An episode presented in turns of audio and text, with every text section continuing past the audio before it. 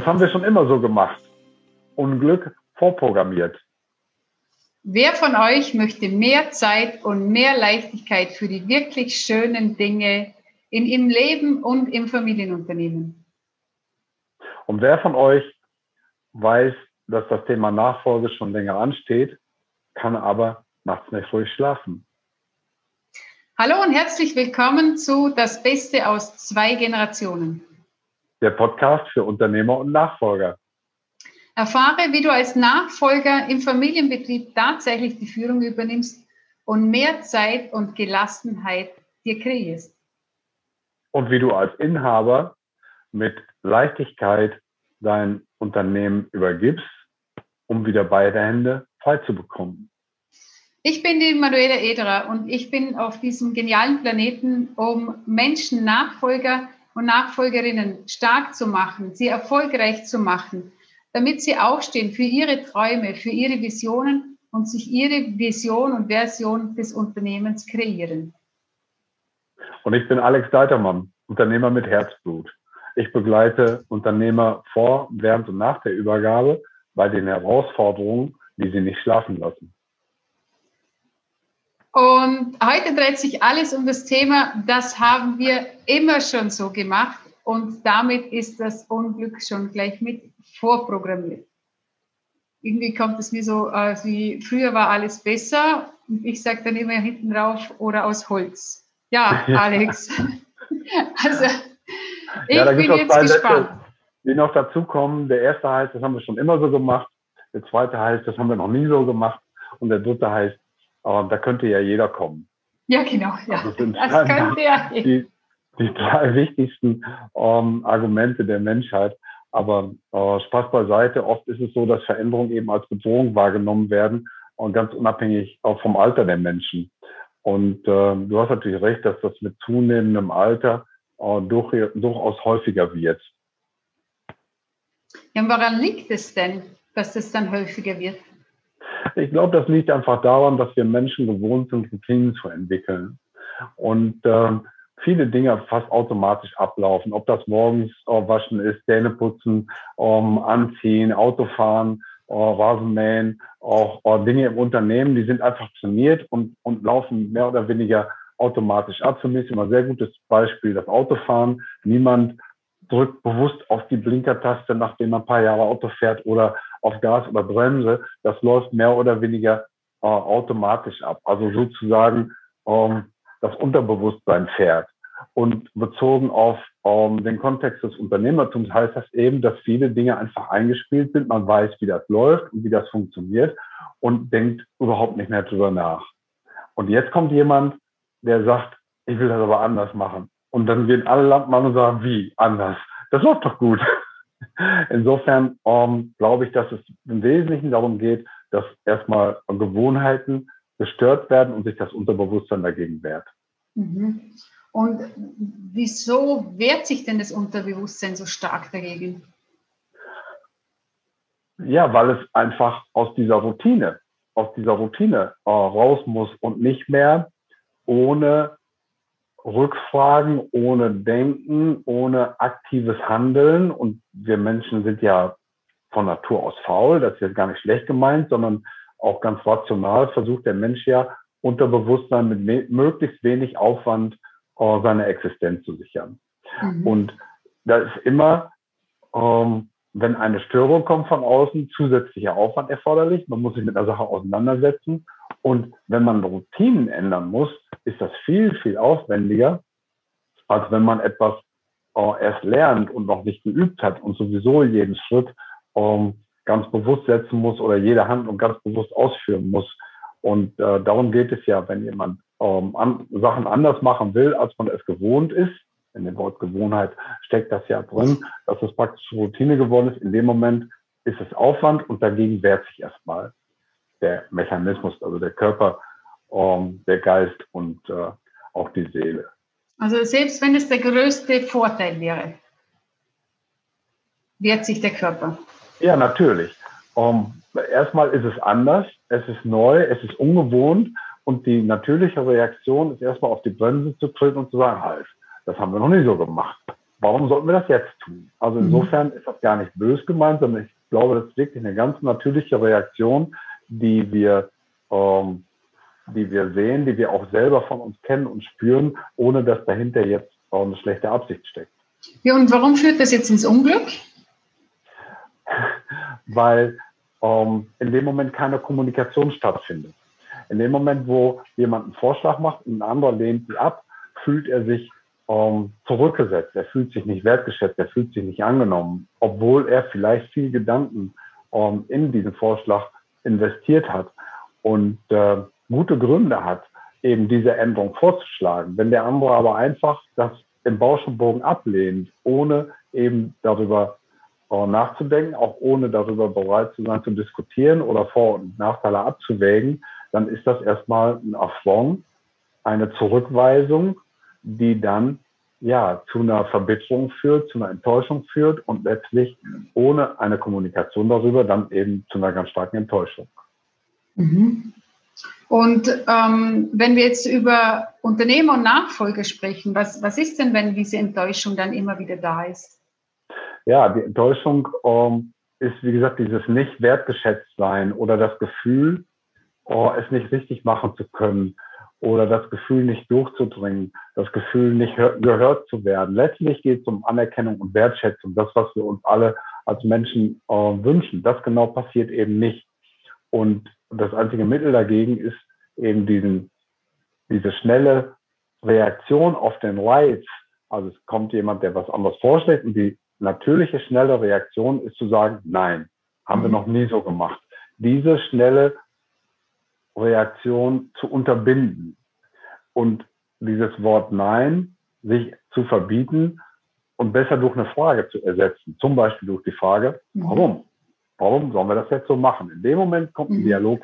In dem Moment bin ich in der Kommunikation und in dem Moment ist es keine Zurückweisung, sondern ein Interesse, dass derjenige, der jetzt mit dieser Veränderung konfrontiert ist, eben als Reaktion zeigt. Und das führt dann dazu, dass sich derjenige, der was vorstellt, eben nicht zurückgesetzt, sondern wertgeschätzt fühlt. Genau, das ist ja auch wie aus, wir haben ja einen Podcast schon aufgenommen aus dem mit deinem Nein entstehen all deine Probleme. Also mit diesem mhm. Warum eröffnet sich dann natürlich auch ein, eine Möglichkeit des Ja's. Also ja, ja, dazu zu sagen, das heißt nicht gut zu heißen, sondern dieses neue, diesen neuen Impuls da reinzubringen. Mhm. Und, ähm, wie, wie, kann, wie kann jetzt, ähm, wenn du jetzt, also wenn der dieses Ja dann mal hat, dieses Warum mal die Frage stellt, was gibt es da für Möglichkeiten? Hast du da irgendwas, wo du den noch an die Hand geben kannst zum ähm, dass sich da was Neues in, in was Neues integrieren kann? Ja, da gibt es unterschiedliche Punkte, ähm, die ich anbringen will. Das erste habe ich gerade schon gesagt, ähm, Reizreaktion, dann Zeitpuffer einzubauen und wenn es nur drei Sekunden sind, ähm, das ist äh, ganz wichtig. Der zweite Punkt, auch das ist genannt, äh, Kommunikation. Das ist das Allerwichtigste. In dem mhm. Moment, wo ein Gespräch zustande kommt, äh, werden Meinungen ausgetauscht, versucht der eine den anderen zu verstehen. Es werden Argumente verstanden, die werden bewertet und am Ende wird idealerweise gemeinsam eine Entscheidung getroffen. Aber ich gehe noch einen Schritt weiter, ähm, denn es ist ja häufig so, dass solche Punkte auftreten, wenn unklar ist, wer ist eigentlich für was zuständig. Und ich plädiere dafür, egal in welcher, in welchem Stadium jetzt praktisch Nachfolge passiert, ob um, jemand im elterlichen Betrieb oder im Familienbetrieb seine Ausbildung macht, was nicht unbedingt ratsam ist. Oder er ist schon im Unternehmen tätig. Nehmen wir mal an, verantwortet den Bereich Vertrieb oder Produktion. Dann finde ich enorm wichtig, dass es ein ganz klares Kompetenzmodell gibt, sprich der Nachfolger für einen Bereich die Verantwortung übernimmt, aber auch gleichzeitig ganz klar in einem definierten Rahmen Entscheidungen treffen darf, soll, muss, ohne den Vater, den Inhaber, den ehemaligen Chef oder wen auch immer auf der, auf der Übergeberseite fragen zu müssen. Dadurch wird diese Situation, Änderungsvorschlag und Ablehnung erstmal völlig ausgeblendet, weil es klar ist, dass jemand in einem Bereich entscheiden darf und auch definiert, und das ist auch wichtig in der Kommunikation, Fehler machen darf. Mhm. Denn das ist ein zweiter Punkt, der häufig dazu führt, dass spontan neue Vorschläge abgelehnt werden. Der Ältere, in der Regel der Übergeber oder der, der Inhaber hat das Gefühl, was der potenzielle oder der Nachfolger vorschlägt, wird wahrscheinlich nicht funktionieren. Und um ihn praktisch vor dem Misserfolg, vor dem Fehler zu bewahren, lehnt er das ab.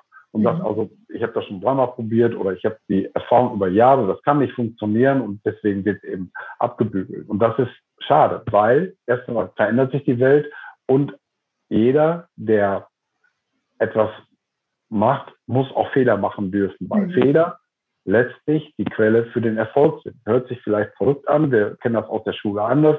Schreibst du eine schlechte Note, bist du ein schlechter Schüler? Nein, bist du nicht. Du hast eine Aufgabe vergleicht um, und beim nächsten Mal weißt du eben, wie du das richtig machen musst. Und um, für mich ist das Paradebeispiel Edison mit den über 1000 Versuchen für die Glühbirne. Jedes Mal, wenn er, wenn es nicht funktioniert hat, hat er eine Möglichkeit ausgeschlossen, wie es eben nicht geht und hat sich dann dem Erfolg angenähert. Sicherlich sehr extrem, aber auch, egal ob ich in der Entwicklung, in der Produktion, im Vertrieb bin, ich muss auch Dinge ausprobieren. Ich muss mal einen Preis hochsetzen im Vertrieb, um zu gucken, wie reagiert der der, der oh, Interessent, kriege ich den Auftrag trotzdem oder ist das der Grund für die Ablehnung? Wenn ich das mhm. nicht austariere, kann ich auch nicht ähm, Margen erzeugen, kann ich auch nicht profitabel werden. Also insofern ist auch das Mindset, was die Fehlerkultur angeht, ein ganz wichtiger Punkt im Kontext der Nachfolge, dass ein Übergeber wissen muss, der Nachfolger muss Fehler machen mhm. um überhaupt lernen zu können, um in die Verantwortung wachsen zu können. Auch das ist für mich ein ganz und, zentraler Punkt. Und hast du da noch irgendeinen Impuls, wie der Übergeber mit diesen Fehlern umgehen kann? Also es hört sich ja rein theoretisch alles sehr äh, toll an. Nur wenn jetzt der Nachfolger ähm, eine, mehrere gröbe Ritzer sich leistet, für den Inhaber fast nicht tragbar, ähm, wie kann jetzt der Inhaber mit so einer Situation umgehen? Ja, da muss natürlich die Vernunft und die Mathematik auch ein bisschen eine Rolle spielen. Nehmen wir das Beispiel mit dem Vertrieb, ist natürlich ein Unterschied. Wenn jetzt, nehmen wir einfach eine fiktive Zahl, ein Unternehmen 10 Millionen Umsatz macht und für den äh, Umsatz ist der, der Nachfolger im Vertrieb zuständig, dann muss es eine natürliche Grenze geben, ich sag mal eine Angebotshöhe, bis zu der er ähm, frei selber entscheidet. Aber bei mir aus dem Bauch wäre das jetzt als Beispiel 100.000, das ist ein Prozent vom Umsatz. Das heißt, wenn er ähm, ein Angebot vergleicht oder einen Auftrag eben nicht holt, ein Prozent des Umsatzes kann man verknusen. Wenn jetzt angenommen der Betrag bei einer Million läge und es wäre zehn Prozent des Umsatzes, die er mal durch, weil er es einfach nicht besser weiß oder klassische Fehler macht, vergleicht, zehn Prozent sind eine Menge wenn man überlegt, dass viele Firmen nicht mehr als vier, fünf, sechs Prozent, wenn sie gut sind, an Jahresgewinn ausweisen, kann er mit einem Auftrag praktisch das Jahresergebnis mhm. ähm, riskieren. Wenn er das zwei, drei, vier Mal macht, ist möglicherweise die Liquidität hin und das Unternehmen äh, geht in Konkurs. Das kann natürlich nicht sein. Insofern muss man schon diese, diese Fehlerbereitschaft, diese Fehlertoleranz auch so abfedern, dass es niemals existenzgefährdend wird. Und mhm. man sagt, okay, das ist praktisch das Spielwiese auf der sich jemand auch probieren kann, ohne dass dabei existenziell was passiert. Oder in der Entwicklungsabteilung wird das eben heißen, es gibt statt einer Produktentwicklung gibt zwei parallel. Es kostet eben dann, keine Ahnung, sag mal maximal ein Prozent des jährlichen Entwicklungsbudgets. Wir leisten uns das mal einfach zwei ähm, Projekte für das gleiche Objekt ähm, zu bewilligen, zu genehmigen, zu finanzieren, um zu gucken, ähm, welche Unterschiede kommen da raus, was führt schneller zum Ziel oder wie auch immer. Also es muss in einem vernünftigen Rahmen sein, aber dann muss eben auch der Senior sich raushalten und sagen, ich lasse den jetzt machen. Der wird mhm. Fehler machen, das ist okay, es ist gewollt, weil nur so auch eine Entwicklung stattfindet. Mhm. Also aus Fehlern lernen, nicht wie in der Schule uns das beigebracht wurde, ein Fehler äh, in Deutschland ist es Note 6, in Österreich Note 5. Die Schweizer haben dann Einser. Ähm, sondern dass es wirklich immer wieder ein neu, wie du sagst, von Edison, der hat die Glühbirne auch nicht unter einmal erfunden, sondern immer Nein. wieder aus den Fehlern gelernt und das weiterentwickelt und weiterentwickelt. Und das sehe ich genauso wie du. Umso mehr ja. Fehler wir machen dürfen, umso mehr können wir natürlich auch lernen. Ja, wir kommen so ein bisschen jetzt von dem Pfad ab. Das haben wir schon immer ja. so gemacht. Das haben wir noch nie so gemacht, aber letztlich ist ja so, dass immer Dinge neu ausprobiert werden müssen. Wir sprechen jetzt gerade miteinander über Zoom, eine Technologie, die wir jetzt seit einem Jahr nutzen. Vorher waren das Exoten, die es genutzt haben. Inzwischen ist es äh, breite Masse. Ja, und zu Anfang haben wir alle Fehler gemacht, bis das Mikro ging und der Lautsprecher und die Aufnahmefunktion. Und da haben wir alle unsere Erfahrungen gemacht. Ja, und das ist eben so. Wenn ich diese Fehler gar nicht machen will, dann arbeite ich eben heute noch mit einem Analogtelefon oder mit einer Buschtrommel oder ich muss eben, was weiß ich, äh, Briefe mit Pferden äh, von A nach B äh, transportieren. Wir hätten alle diese Entwicklungen nicht, wenn nicht Leute auch Fehler gemacht hätten, weil nicht der erste Versuch sofort geklappt hätte. Und insofern muss man sagen, je mehr Fehler ich mache, wenn die Quote der richtigen Entscheidungen gut ist, desto mehr Erfolg erziele ich auch, weil ich nie davon ausgehen kann, dass jede Entscheidung richtig ist. Das ist eben so. Und das ist ein Grundverständnis, finde ich, das gerade auch zwischen alt und jung im Generationswechsel ein ganz wichtiges Thema. Und ich kann nur jedem raten, selber mal einfach sein Gedächtnis 30 Jahre nach hinten zu klappen und zu gucken, wie war das denn, als ich angefangen bin.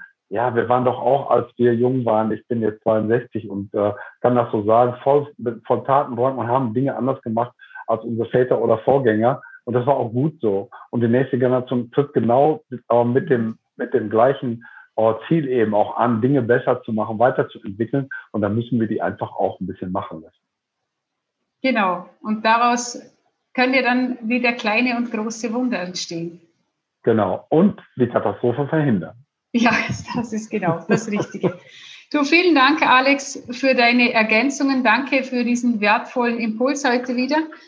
Und nächste Woche erfährst du, warum es trotz harmonischen Familienleben äußerst wichtig ist, das Familienleben und das Unternehmen voneinander zu trennen. Spätestens, wenn's du, wenn du als Nachfolger die Geschäftsführung übernimmst. Bestenfalls von Anfang an.